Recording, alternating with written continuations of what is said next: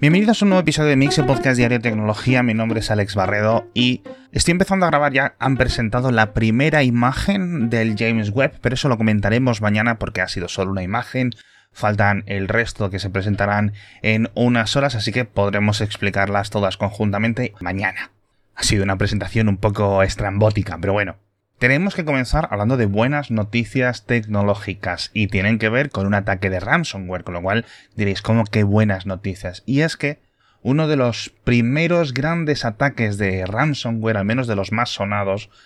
fue en Países Bajos, en la Universidad de Maastricht, que les infectaron cientos de ordenadores justo antes de los exámenes, les cifraron miles y miles y miles de archivos importantes y para salir del paso tuvieron que pagar 30 Bitcoin. Esto fue a finales de 2019, con lo cual al precio de entonces eran unos 200.000 euros en Bitcoin. Bueno, con el paso del tiempo, la, obviamente se denunció, la policía de Países Bajos ha estado investigando y hace ya unos meses detuvieron a los criminales, incautaron las carteras con estos fondos y ahora han desbloqueado el dinero, al menos estos Bitcoin, y se los han devuelto a sus dueños, a la Universidad de Maastricht. ¿Qué es lo que ha pasado? Que a pesar del batacazo de las criptomonedas en los últimos meses, sigue valiendo mucho más. De hecho, 200.000 euros que pagaron ahora valen unos 500.000 euros, con lo cual en estos tres años, entre comillas, han sacado un poquito de beneficio. Que dices tú, bueno, si les hubieran devuelto los fondos en Bitcoin hace 4 o 5 meses, a lo mejor hubiera valido más de 2 millones de euros. Pero bueno, de hecho dicen en la Universidad de Maastricht que van a utilizar estos fondos inesperados para becas para alumnos desfavorecidos. Con lo cual, en general, oye, muy buenas noticias. Empezamos el episodio con un muy buen sabor de boca. Y ahora paso a una noticia regular. Y es que, por fin, YouTube ha lanzado el modo imagen sobre imagen, el Picture in Picture para iPhone, para iPad, pero al igual que en Android va a estar limitado a los usuarios estadounidenses. Eso sí, los que paguéis por YouTube Premium a nivel global lo podréis usar. Incluso en la propia Google reconocen que han tardado muchísimo tiempo en hacerlo. Esto es una función que lleva años y años y años en Android. Y creo que Apple obliga a las compañías a implementarlo en la App Store, con lo cual realmente no me explico cómo es posible que se haya tardado tanto y tampoco me explico por qué sigue limitado a Estados Unidos. Pero bueno, el caso es que después de un montón de falsas alarmas ya está disponible. Y ahora nos vamos a hablar de una categoría de noticias que realmente apenas comentamos nada en Mixio y es que tiene que ver más con la ciencia que con la tecnología, pero me parece súper interesante y seguro que va a dar que hablar, porque tiene que ver con los monos de laboratorio y con el tráfico que se realiza desde las zonas donde se capturan este tipo de animales, principalmente en las costas del Océano Índico, tanto en África como en Asia, etc. Y es que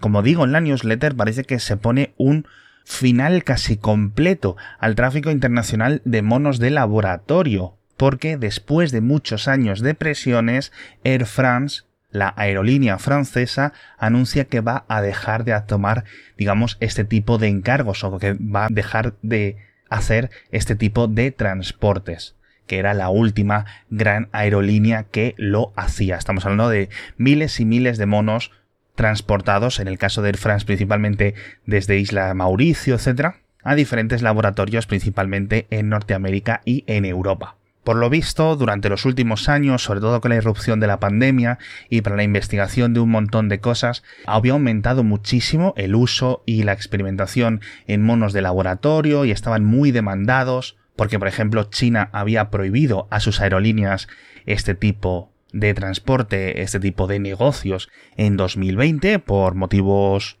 humanitarios, pero también por motivos políticos, motivos de investigación, etc. Y con la retirada del mercado de Air France, pues quedan apenas unos pocos, eh, digamos, actores regionales, es decir, el tráfico de monos para laboratorio de primates en general no va a detenerse. Cuentan algunos de los grupos animalistas que llevan años y años y años o décadas protestando contra esto que hay aerolíneas eh, regionales como Egypt Air que trasladan también a unos miles de monos, pero quedan a una escala mucho más pequeña de lo que hacían las aerolíneas chinas o Air France hasta ahora.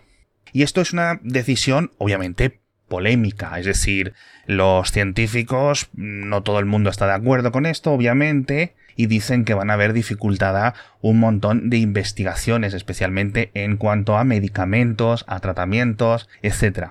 Entonces, como no van a poder capturar monos de diferentes especies en el mundo natural, lo que van a hacer es aumentar la cría de estos primates en captividad lo cual es posible que acabe con otras decisiones éticas, pero ya es cierto que bajo unos marcos regulatorios quizás más estrictos, ¿no? Porque la mayoría de países en Europa, en Norteamérica, pues quizás tienen unos tipos de regulación que, que, otros países no tienen. Así que es un tema complicado, es un tema hiper complejo, es un tema que nunca habría esperado tener que comentar en este programa por total desconocimiento y que me gustaría saber qué es lo que pensáis. Cambiamos radicalmente de tema. ¿Os acordáis de Wish? Una aplicación de comercio electrónico que apenas, eh, yo que sé, en 2018-2019 todo el mundo la tenía, todo el mundo la compraba, todo el mundo estaba obsesionado con encontrar alguna ganga en Wish. Bueno, pues me he encontrado con un artículo increíble en el New York Times que explica la caída en desgracia o el olvido repentino que hemos tenido a nivel global con esta tienda de comercio electrónico a medio camino entre Silicon Valley y China y que a principios de 2020 tenía más de 100 millones de clientes y que un año después, a pesar de la pandemia, a pesar de todo el aumento de comercio electrónico que hemos visto en los dos últimos años, ha sufrido una pérdida de clientes, una pérdida de usuarios del 75%, es decir, tres cuartas partes de las personas que compraban en Wish han dejado de hacerlo entra el artículo en un montón de detalles sobre las políticas internas, sobre la revisión de calidad de los productos, y os recomiendo que lo leáis, pero en las notas del episodio os dejo un enlace a Google Trends, a las búsquedas de esta aplicación o de esta web, porque la caída es que es casi en picado. Es absolutamente increíble. Recordaréis muchos, quizás los más viejos y más viejas de este podcast, que hubo rumores en 2015, 2016, cuando estábamos comenzando el podcast, de que Amazon quería comprar Wish y andaban por ahí los rumores de un precio de 10 mil millones de dólares, que fijaos, seis años después, obviamente pues no están en la bancarrota, pero el, el, el roto es increíble. Y tenemos que hablar de muchos más cambios y novedades de software. Por ejemplo, en Gmail han añadido novedades bastante interesantes a la hora de enviar correos para poder editar los contactos directamente, para poder saber a qué personas estamos enviando, nos van a mostrar los avatares, nos van a mostrar si son de nuestra empresa o son de otra empresa, vais a ver algunos contactos que aparecen en amarillo, vais a tener un montón más de control de a quién estáis enviando los correos directamente desde la pantalla de envío, con lo cual está muy, muy, muy bien. Es una función que irá llegando a todo el mundo en los próximos días. En WhatsApp han añadido otro cambio de estos pequeñitos pero que son muy útiles y es que vamos a poder responder con una reacción eligiendo nosotros mismos el emoji. Hasta ahora pues había seis emojis o seis emociones por decirlo, me gusta, lo odio, no sé qué, no sé cuánto. Y ahora vamos a poder nosotros decidir qué emoji responder rápidamente. Ya digo, no es un terremoto tecnológico, pero es una opción bastante interesante.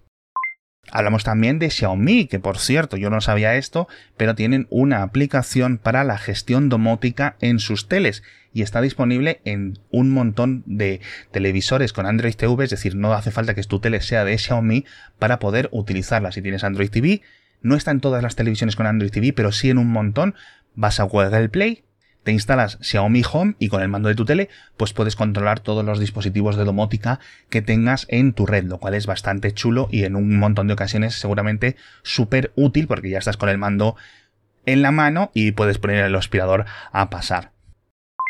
Y por cierto, por seguir hablando un poco de Google, que hoy estamos hablando mucho de este conglomerado, dos noticias. La primera de YouTube, como decíamos al principio, es que han cortado por error la emisión en directo más larga y más popular, esto del lofi, hip hop, vibes, de la chica con el gato, que ponen música así tranquilita. Bueno, pues por lo visto eh, han recibido unas denuncias de copyright falso y después de miles y miles de horas de emisión ininterrumpida en directo de, de vídeos, mejor dicho, de música que ellos tenían todo licenciado perfectamente, etcétera, pues les han cortado las emisiones, han pedido perdón, la gente de YouTube han dicho que van a restaurar la cuenta, pero ahora mismo me he pasado yo y estaban las emisiones cortadas, no sé lo que van a volver a tardar en empezar, pero bueno, es una pena porque esto estoy seguro que miles de personas lo utilizan todos los días, si no cientos de miles y millones de personas seguramente lo hayan visto alguna vez o escuchado alguna vez en su vida. Por cierto, para acabar con el tema de Google, eh, ya sabéis que está siendo investigada por múltiples reguladores por investigaciones de abuso de posición dominante, de monopolio, etc. Y uno de los eh, objetivos principales es investigar el rol que está teniendo los diferentes aspectos de los negocios publicitarios de Google.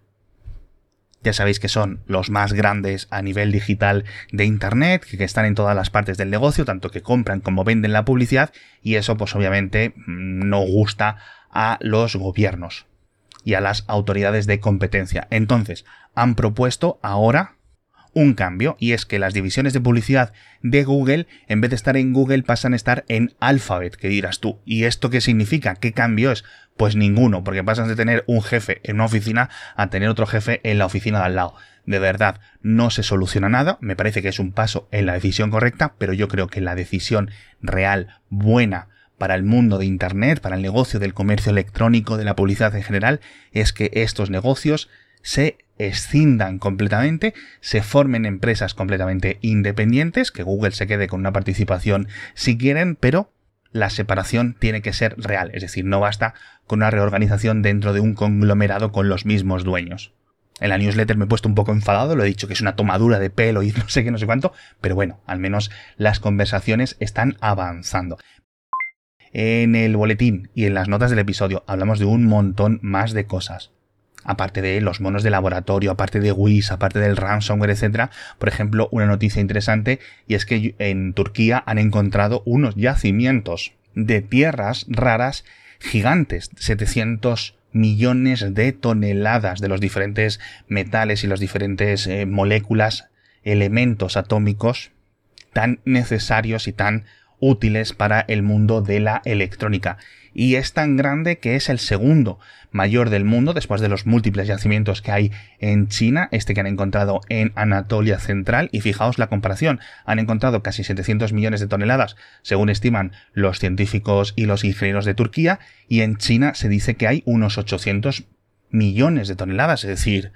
que están ahí casi casi a la par, lo cual es muy buena noticia en general para la fabricación de componentes de alta precisión. Con esto me despido, muchísimas gracias a todos por estar conmigo un día más y nos vemos mañana con más noticias de tecnología.